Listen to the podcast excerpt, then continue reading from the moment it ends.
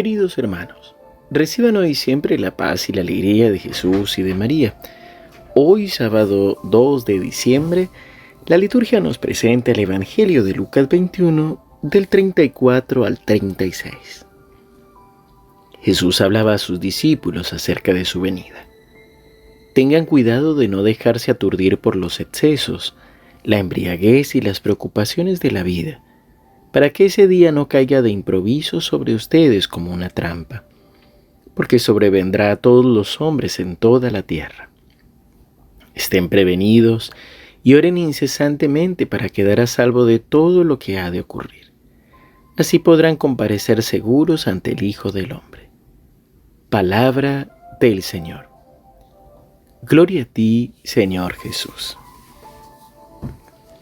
Como veníamos hablando a lo largo de estas semanas, el Evangelio, la liturgia de estas dos últimas semanas nos invitan a estar atentos y a saber que ninguno conoce ni el día ni la hora. Creo que muchas veces mm, nosotros nos alertamos o nos asustamos por lo que a veces algunas personas o corrientes de espiritualidad incluso avisan o, hablan del fin del mundo, de signos concretos. Pero aquí realmente lo que Jesús nos está hablando, nos está dando, son varios consejos eh, directos o concretos, específicos, acerca de cómo vivir nuestra vida y cómo prepararnos también para ese momento. Recordemos que si bien nuestra doctrina católica nos enseña que hay una segunda venida y que Jesús vendrá de nuevo, también nos enseña que nadie sabe ni el día ni la hora y que hay un primer juicio en el que que es el momento de nuestra muerte, en el que nos presentamos ante Dios y ante Jesús. Por eso cuando dice así podrán comparecer seguros ante el Hijo del Hombre, se refiere a esto. Ahora, lo primero que les dice Jesús a los discípulos es, tengan cuidado de no dejarse aturdir por los excesos. Y es que si nos damos cuenta, cada uno de los pecados capitales nacen de necesidades básicas del hombre y se convierten en pecado cuando ya hay un exceso, es decir, cuando aquella necesidad deja de ser una necesidad para convertirse en un fin, en algo que es lo único que nos mueve.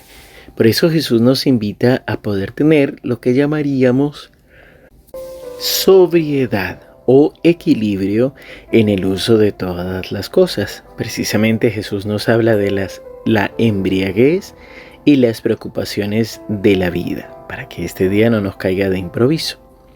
Y es que la embriaguez es el exceso de la bebida alcohólica. Prácticamente podríamos decir que el mismo Jesús nos dice de no tomar una copa, sino de no excedernos en el uso de la bebida. Pero también nos habla de las preocupaciones de la vida. Y es que Jesús se refiere a no estar dejándonos llevar ni por el pasado ni por el futuro sino tratar de ir previendo, claro que sí, agradeciendo el pasado como nos han enseñado nuestros obispos en las conferencias latinoamericanas, pero también mirando con esperanza el futuro y viviendo el presente, estando aquí y ahora, lo que ahora estamos viviendo. Y entonces Jesús dice que lo que vendrá, y podríamos llamarlo la muerte, Podríamos llamarlo la segunda venida, podríamos llamarlo de distintas maneras, sobrevendrá a todos los hombres y en toda la tierra. Es decir, que ninguno de nosotros estamos exentos de poder vivir esta realidad humana. Y lo único que nos aconseja el Señor es estar prevenidos y orar incesantemente. Y es que aquí la oración es la clave, pues la oración es lo único que puede abrir nuestro corazón a la gracia de Dios y también el, lo único que nos da tranquilidad. La reina de la paz nos dice que quien ora no teme el futuro y quien ayuna no teme al mal. Y ahí nos damos cuenta precisamente que si oramos, creceremos en la confianza en Dios y no estaremos tanto preocupados por el futuro, por la vida, sino que aprenderemos a aceptar cada día lo que nos corresponde, lo que viene, confiando en la misericordia y en el amor de Dios. Si yo oro solo por miedo, me pierdo la oportunidad de dejarme abrazar por Dios y de experimentar su amor. Por eso la idea de orar incesantemente no es por miedo porque ya viene el fin del mundo, sino el poder orar para estar con nuestro Dios y saber afrontar la vida tal como viene. Padre bueno, Padre amado, hoy te alabamos, te bendecimos y te glorificamos por nuestras vidas. Te damos gracias por tu amor, por tu bondad. Te damos gracias, Señor, por hablarnos al corazón. Gracias, Jesús, por cuidarnos y por animarnos, por mostrarnos el camino para llegar a ti. Señor, hoy danos la gracia de la mesura, del equilibrio, la sobriedad. Señor, que podamos disfrutar de cada cosa en su justa medida, sin dejarnos llevar por los excesos.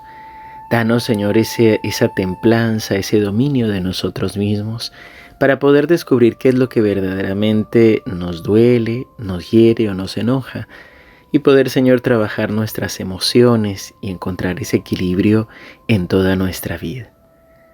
Hoy te pedimos, Señor, también ese gusto por la oración y por estar contigo. Danos, Señor, la gracia de poder perseverar a cada instante en la alegría, en la tristeza, en la dificultad, poder perseverar contigo y en tu presencia. Que tu bendición hoy y de manera especial el Inmaculado Corazón de María nos acompañe en este primer sábado de mes y en medio de este camino de la novena a la Inmaculada Concepción. En el nombre del Padre y del Hijo y del Espíritu Santo. Amén. Queridos hermanos, que el Señor los bendiga abundantemente. Les recuerdo, mañana domingo a las 11 de la mañana por nuestro canal de YouTube tendremos el Santo Rosario y la Eucaristía Dominical. Así que esperamos que nos puedan acompañar. Seguimos unidos en oración.